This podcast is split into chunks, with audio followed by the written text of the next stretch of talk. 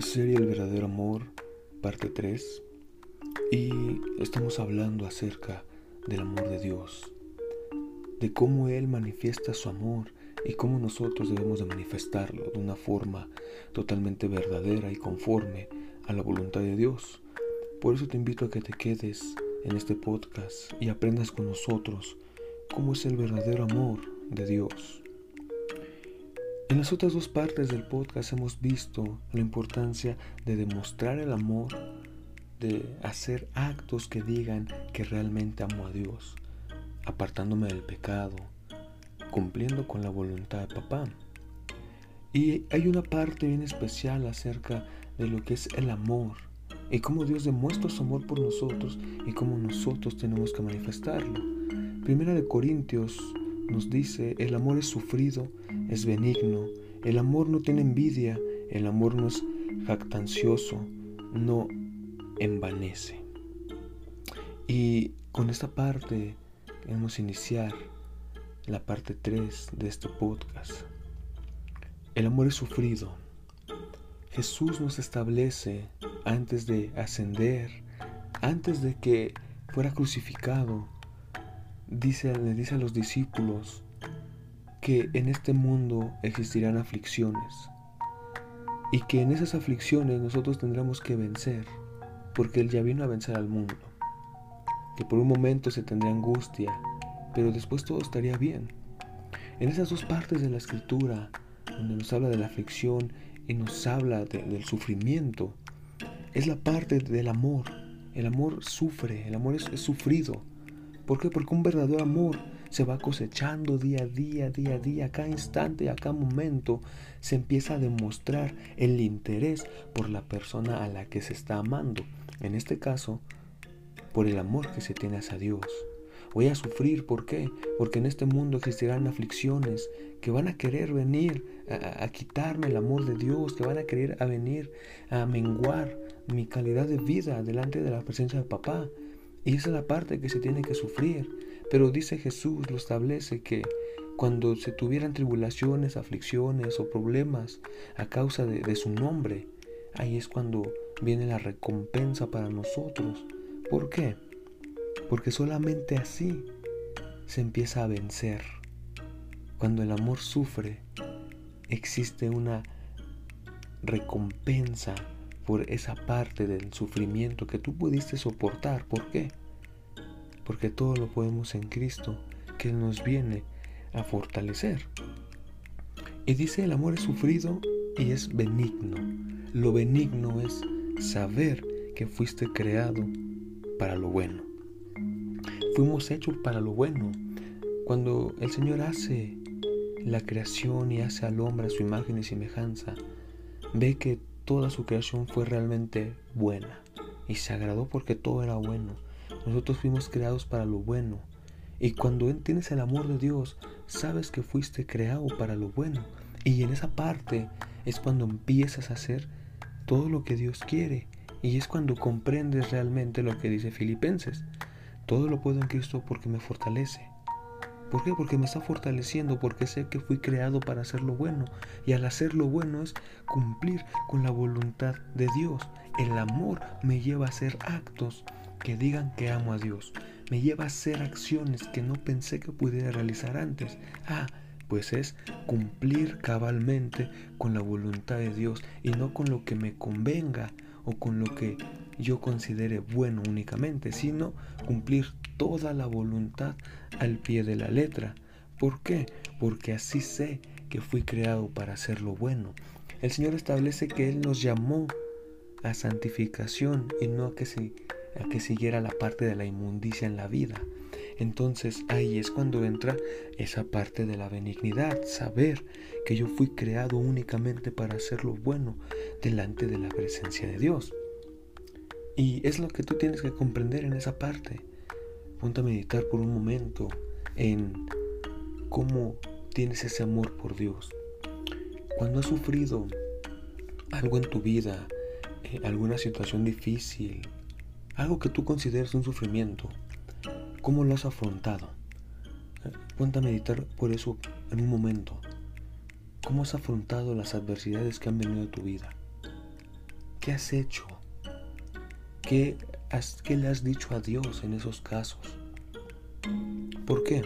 Porque se tiene que hacer ese análisis en la vida para saber si he llevado mi amor conforme a la voluntad de Dios. Si el amor es sufrido. Porque en ese sufrimiento va a llevar a una victoria. Cuando he sufrido, ¿cómo lo he hecho yo? ¿Cómo lo has afrontado? ¿Qué palabras les has dicho a Dios? ¿Cómo te has acercado ante la presencia de papá en, ese, en esos momentos? Hay algo bien importante y es cuando yo demuestro mi amor, cuando yo digo que amo a Dios, jamás le voy a estar reprochando las cosas. Jamás voy a llegar ante su presencia a reclamarle, a preguntarle por qué me pasó esto a mí. No, ¿por qué? Porque yo lo estoy amando. Y si yo lo amo, Sé que yo fui hecho para lo bueno y sé que Dios hace lo bueno hacia mi vida. ¿Por qué? Porque Dios quiere lo mejor para nosotros. Entonces todo lo que nos pasa siempre es con un propósito. Y ese propósito es que cada día mejoremos delante de la presencia de Dios. Por eso el amor es sufrido y es también benigno. Tienes que entender esa parte de la benignidad. Saber que yo fui hecho para lo bueno y si fui hecho realmente para lo bueno, tengo que actuar en esa parte. Y aquí es en la parte en donde ¿qué estás imitando tú o qué estás haciendo? Dice la escritura en Efesios, sed pues imitadores de Dios como hijos amados. Y tenemos que imitar a Dios. ¿Para qué? Para así en nosotros poder hacer realmente lo bueno delante de su presencia, que es la parte de la benignidad. Hay otra parte en la palabra que nos establece que tenemos que imitar lo bueno y no hacer lo malo, porque el que hace lo malo está imitando eh, la parte de la maldad, está imitando el pecado y en ese caso no ha conocido realmente a Dios. Y esa parte es lo que tú tienes que comprender. Si realmente estás conociendo a Dios o qué es lo que está pasando por tu vida. Dice tercera de Juan, amado, no imites lo malo, sino lo bueno. El que hace lo bueno es de Dios, pero el que hace lo malo no ha visto a Dios. Y si el amor es benigno, yo tengo que imitar lo bueno. ¿Por qué? Porque es, es sabido que fui creado para hacer lo bueno. Y tengo que imitar lo bueno porque así yo estoy demostrando que conozco a mi Dios y que he visto a papá, que, que yo tengo ese verdadero contacto con Dios y puedo sentir su presencia en mi vida. Esa es la parte del amor y la benignidad, que es lo, lo, primerito que nos está diciendo en Primera de Corintios. Y tener el amor y tener bien claro que voy a sufrir, pero en ese sufrimiento va a haber una victoria que voy a ganar, va a haber una batalla la cual yo voy a sobrepasar. Y, y en eso entra la benignidad. ¿Por qué? Porque si sé que fui creado para hacer lo bueno, sé que nada me va a quedar grande. Y aquí es esa parte en donde tú tienes que, comprenderlo. Cuando alguien imita lo malo, cuando alguien eh, se la vive haciendo realidad los deseos de la carne, los placeres naturales, y le da más importancia a lo que quiere él y no a lo que quiere Dios, no está imitando lo bueno, sino está imitando lo malo, y al hacer lo malo es porque no ha visto a Dios, no lo conoce.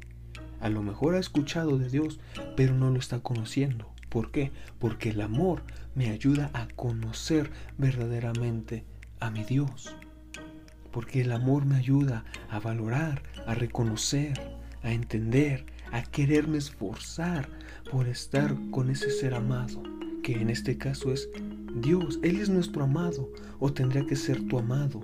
Y si Él es tu amado, hay algo bien importante que tienes que hacer cada día y es llenar tu vida de ese aceite celestial de Dios para que siempre estés listo, siempre estés preparado para el momento que papá venga. Y esa es la parte del amor. Estoy sufriendo a lo mejor algo, pero ese sufrimiento me está haciendo qué? Que mi cuerpo se llene de su aceite. porque voy a vencer, porque voy a hacer las cosas conforme a su voluntad, porque estoy haciendo lo bueno, porque la benignidad entra en mi vida. Y la benignidad es un fruto del Espíritu. Acuérdate que hay frutos del Espíritu, amor, gozo, paz, paciencia, benignidad. Y esa benignidad es algo que sí o sí tiene que estar en tu vida. No es una opción de si puedo o no puedo tener la benignidad, sino que es algo que tiene que ser real en ti. ¿Por qué? Porque dice que el amor es benigno, el amor es bueno, el amor no hace mal. Y en esa parte del amor bueno, la benignidad entra porque es lo que me ayuda a saber que debo cumplir con la voluntad de Dios. Esta es la parte 3 de este podcast y es en lo que tienes que reflexionar en tu vida. ¿Cómo estás llevando esa parte de la benignidad en ti? ¿Qué estás haciendo para decir que realmente amas a Dios? Y si realmente tus actos, tus pensamientos, sueños,